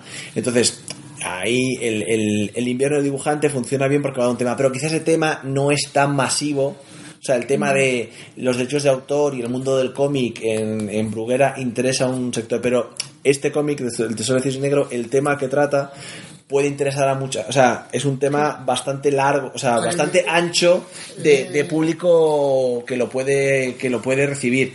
Quizá el que has mencionado cuando estábamos desayunando antes, el cómic de los zombies de de, de humor, el manga este que han sacado Ah, sí, la- bueno, el planeta de los zombies, claro. ese es un cómic que funciona mucho a la gente que le gusta el mundo de zombies bueno, porque de hace mucho homenaje a Romero y demás. antiguo, ¿eh? O sea, que, que, o sea, que quiero decir que es del, de 2012, algo así, o sea, que Pero- ha venido ahora y bueno, porque... Pero, pero que claro, que el problema es que el mundo zombie no, no llega a tanta gente No. como un mundo de, de thriller, Sí. de política española, con tal. Segunda Guerra Mundial. Yo creo que Paco Roca ya ha trascendido, lo que decíamos antes, al, al, al gran público, vamos. Y ahora vamos rápidamente con las menciones especiales, Venga, ¿Tienes por ahí...? que no las tiene Ana.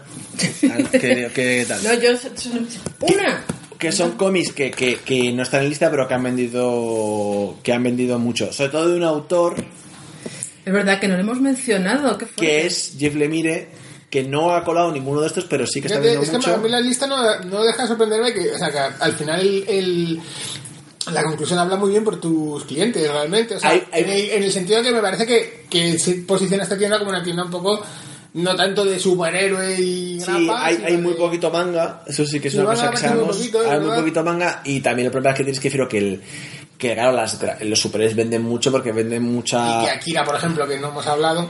Habría que mencionar, sí, o sea, creo que hay que mencionar como ediciones especiales de hitos de este año, eh, bueno, Jeff Lemire y sus muchas series, Es el Rosalía de los cómics. Rosalía de los cómics, eh, la reedición de Akira, Increíble. O sea, yo llevaba años esperando, no también un poco por tontería, porque ya lo hemos comentado otras veces, que Akira en color es increíble. O sea, el color de Steve Olive es impresionante. Pero bueno, por aquello de querer leerlo en su orden de lectura normal, o sea, bueno, en- Sí, el oriental, sí, sí, en sí. japonés y tal. Sea, me ha parecido apabullante Akira. O sea, Yakatsulo Tomo casi siempre me parece apabullante. Es un autor que viene de Moebius y que desemboca en Frank Wiley y tal, pero que es, es impresionante como dibuja y luego además como representa una época que ahora está tan de moda como los 80, entre comillas, ¿no? Ser una hora de los 80, que ahora de 2020 sí, pero de alguna manera representa como muchos de los problemas o, la- o los miedos que teníamos en los 80 sobre la bomba nuclear, sobre los jóvenes y las bandas y tal. Y es absolutamente divertido, absolutamente iconoclasta y luego tiene un dibujo, un dibujo que yo te digo que pocas veces he visto algo parecido. Y encima en el formato un poquito más grande de, Sí, es como, bueno, tomo. Akira se publicó, Se publicó así siempre fue muy una, Sí. una rara avis y se publicó más grande Sí, porque, porque quería... hecho, bueno, el primero que vi que salió en España, era el de Glenal, en, en fasciculillos así, era mucho más grande incluso. Era. Apabullante. Eh, luego hay que mencionar el tema de los integrales, que es hemos acabado este año, bueno, queda un álbum por sacar de los integrales de Blueberry que han funcionado muy muy bien y se ha publicado el integral de Torgal, que yo creo que es una serie que va a funcionar mucho mejor que el fascículo suelto, y el integral de la mazmorra, que por ejemplo Dani el otro día, el otro uno de los libros de Atom, mencionaba que le está encantando. Y lo mismo, yo el integral de la mazmorra creo que va a funcionar mucho mejor a nivel de ventas y de disfrute que los álbumes sueltitos, eh, porque sueltitos había poco, eh, el orden de lectura no estaba claro y demás. Y ahora sí que sí, doy paso a Ana y Jeff Lemire. Adelante. ¿Qué op- opinión de Gideon Dios le mire Falls? sí, Dios le mire no. Yo a Jeff Lemire le tengo ahí un poco en el cuarto oscuro. Porque estoy un poco harta de que le, tiene- le tienes trabajando, claro. sí, básicamente, pero como no para, es de esto que es como, miras algo, es como, Jeff Lemire, es como, me queda en todo. Yo creo que Astillero Eh, también ha encontrado un poquito el. Claro, filón. con Black Hammer, mm, ya comentamos en otro podcast, el segundo tomo me dejó súper desencantada, el Sí, tercero, Me ha gustado mucho. el tercero mejor, el Plutona dije, "Pff, ¿para qué? Y Gideon Falls dije, bueno, te voy a dar un... Que esto lo comentamos en el anterior, que nos había gustado mucho los tres de Gideon Falls. Bueno, ¿tú lo habías leído? Sí, sí, sí, no me falta el 2. Y yo me he leído el 2. A mí me falta el 2 también. Y con el 2 tengo eh, sensaciones encontradas. Me ha gustado mucho, pero el cierre, eh, si con eso considera que Gideon Falls se cierra, Pero no, te- no se cierra, ¿no? no lo sé. No, yo creo que es que no Yo es... creo que sigue adelante. Yo creo, ¿eh? Pero... Si sigue adelante, no voy a decir nada. Si, si considera que así lo cierra, es una gran tomadura de pelo.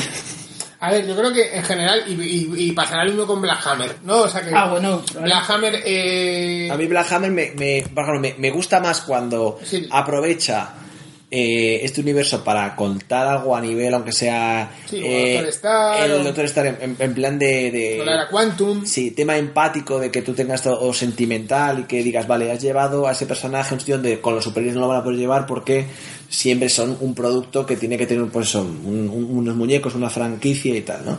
Entonces, si haces lo de Mary Marvel pequeña y mayor, me gusta si, si exploras eso. Si al final se queda en el chiste, A ver, yo no sé, o sea, yo no sé cuál es el plan que tiene a largo plazo con todo esto. Yo Que me está gustando, voy a- ¿eh? con Gideon Falls. O sea, que evidentemente eh, Gideon Falls eh, presenta unas ideas en el primer tomo, unas ideas súper potentes, tiene un cierre que me dejó flipado, pero que al final dices, hombre, si me vas a estar 100 números... Y es un poco lo que me pasa con muchas, muchas series de, de Image, ¿no? Que son guays, pero claro, o sea, mm, son obras de autor y al final, o sea, no es como una serie de superhéroes que luego la, la hereda otro, otro autor, o sea, otro equipo artístico. Quizás se parecería más al manga, es decir, pues igual hay mangas de 12 tomos que, oye, pues nos los tragamos y ya está, pero mm, veme resolu- o sea, solucionando cosas y tal. A mí en general, o sea, eh, me está gustando mucho todo este universo.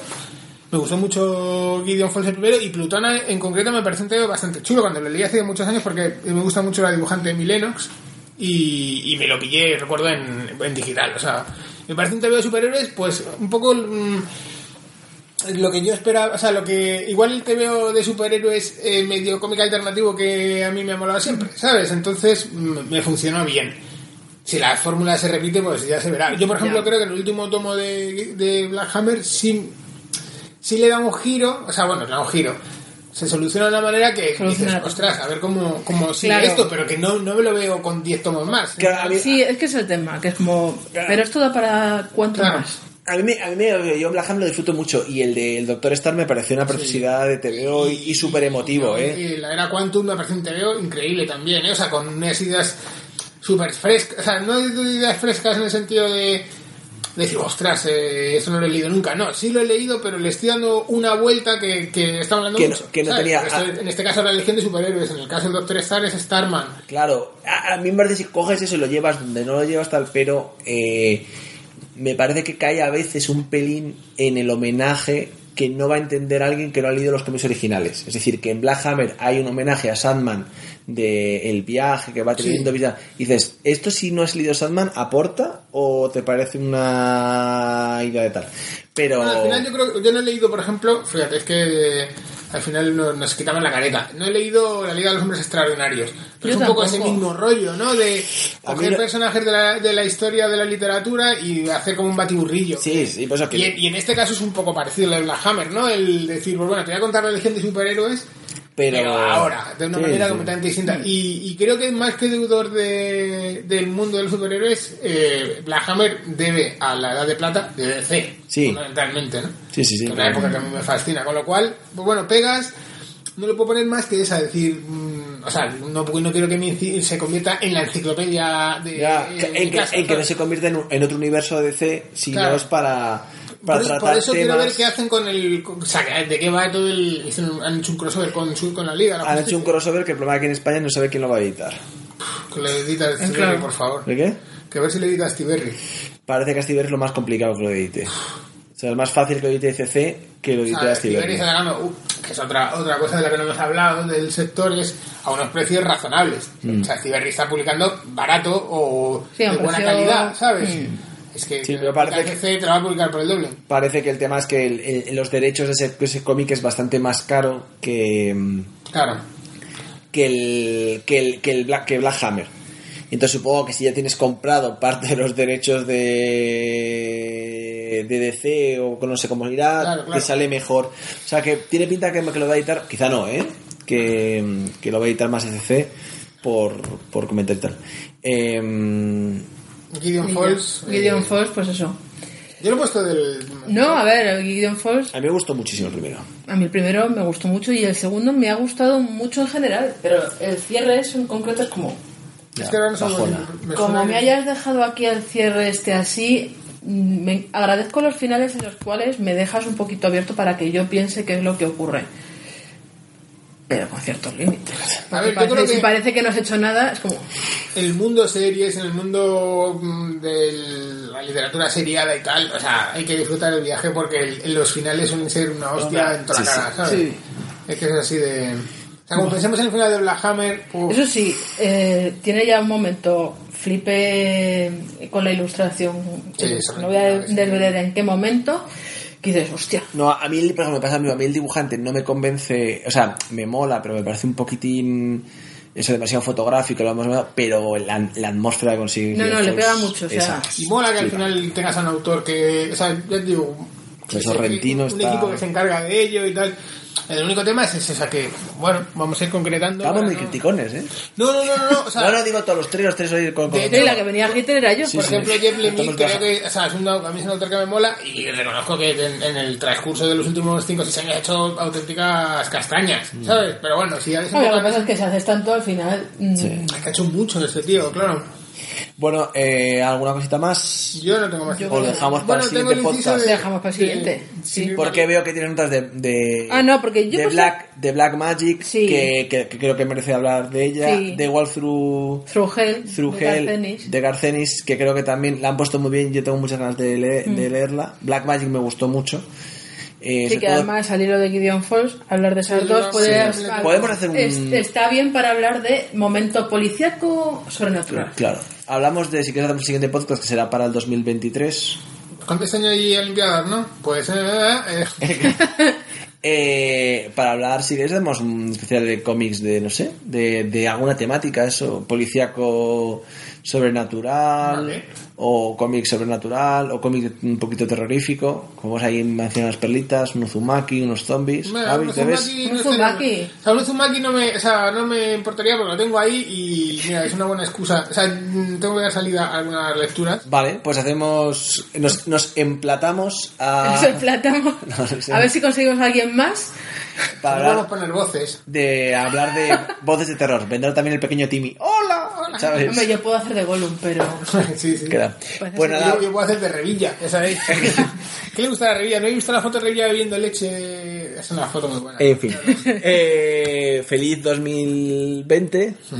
Eh, a vosotros dos en especial y a la gente que lo escuche. Y qué bien que lo hayamos hecho a día 9. Exactamente. Sí, sí, sí. Parecemos casi la Rock Deluxe. Pero majos.